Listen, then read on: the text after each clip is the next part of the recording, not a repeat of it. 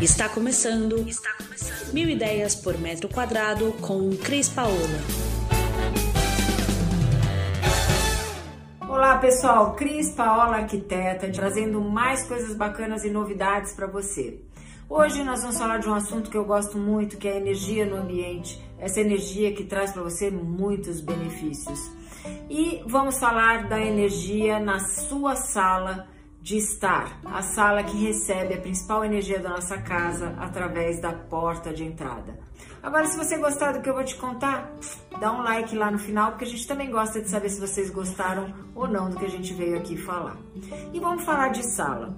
Bom, a energia, a energia das nossas casas, elas entram por um único lugar, que é chamado a boca do chi, que é a porta de entrada da nossa casa. Normalmente essa porta de entrada chega no ambiente sala. Então a gente tem que ter alguns cuidados e preocupações dentro da nossa sala para que essa energia chegue e circule para todo o resto da nossa casa, levando muitas coisas boas para nós.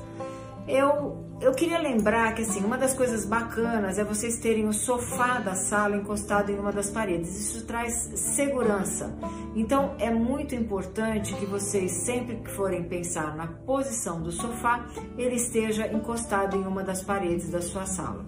Jamais coloque objetos de costas para a porta de entrada, para o acesso que chega nessa sala, porque às vezes a porta não é na sala, entra num hallzinho e vai para a sala.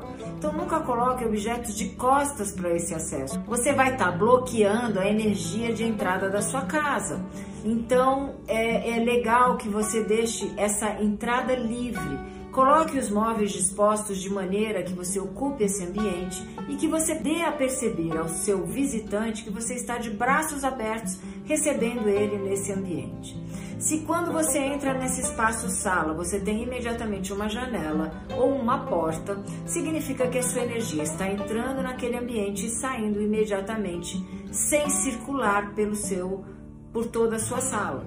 Então é muito importante para quem tem essa situação procurar um cristal multifacetado que é vendido em qualquer loja que tenha coisas esotéricas de feng shui ou até de cristais.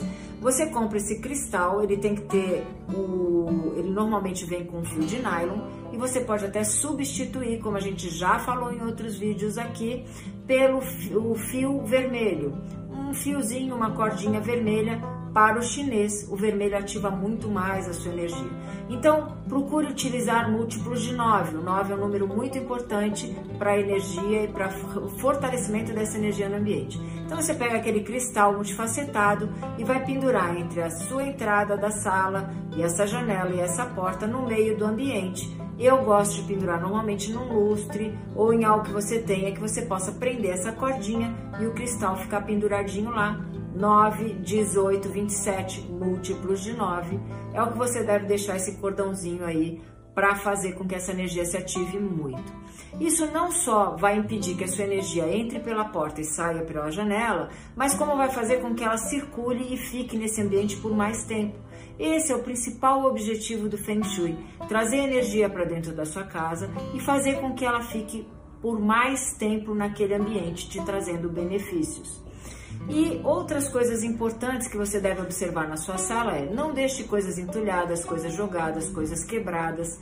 Isso é um princípio básico de organização para que essa energia não fique estagnada em nenhum lugar. Não tenha objetos que você não goste. Quando a gente olha para um objeto que a gente não gosta, a gente tem um mau pensamento. Se elimine objetos que você não goste. Se você tem algo quebrado que precisa de manutenção, mande imediatamente fazê-lo ou tire, dê para alguém e não queira mais ele. Faça com que a energia da sua casa seja sempre vibrante, alegre, presente, que ela vai estar contribuindo com você com muitas coisas bacanas.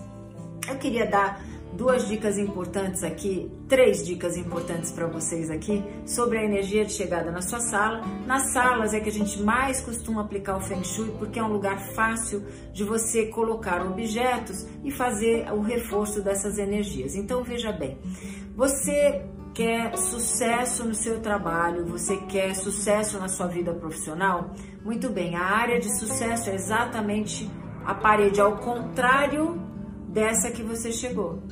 Então, se você entrou por uma parede aqui, você olhou para sua frente, o seu sucesso é bem no meio dessa parede, na sua frente. Então, ative o seu sucesso, ative ele com as cores do sucesso, no nosso caso é o vermelho, são formas triangulares. Põe um quadro vermelho, ponha algo que você goste, que represente o que possa representar o seu sucesso, uma escultura. Se você tem um sofá, coloque uma almofada vermelha, reforça o seu sucesso ali. Uma outra área que a gente sempre cuida é o relacionamento. Quem não quer, quem já tem, quer reforçar o seu relacionamento e quem não tem, quer achar o amor, o par, o príncipe. Muito bem. Quando você entra num ambiente, o seu, o seu relacionamento vai estar exatamente ao lado da área do seu sucesso, à direita.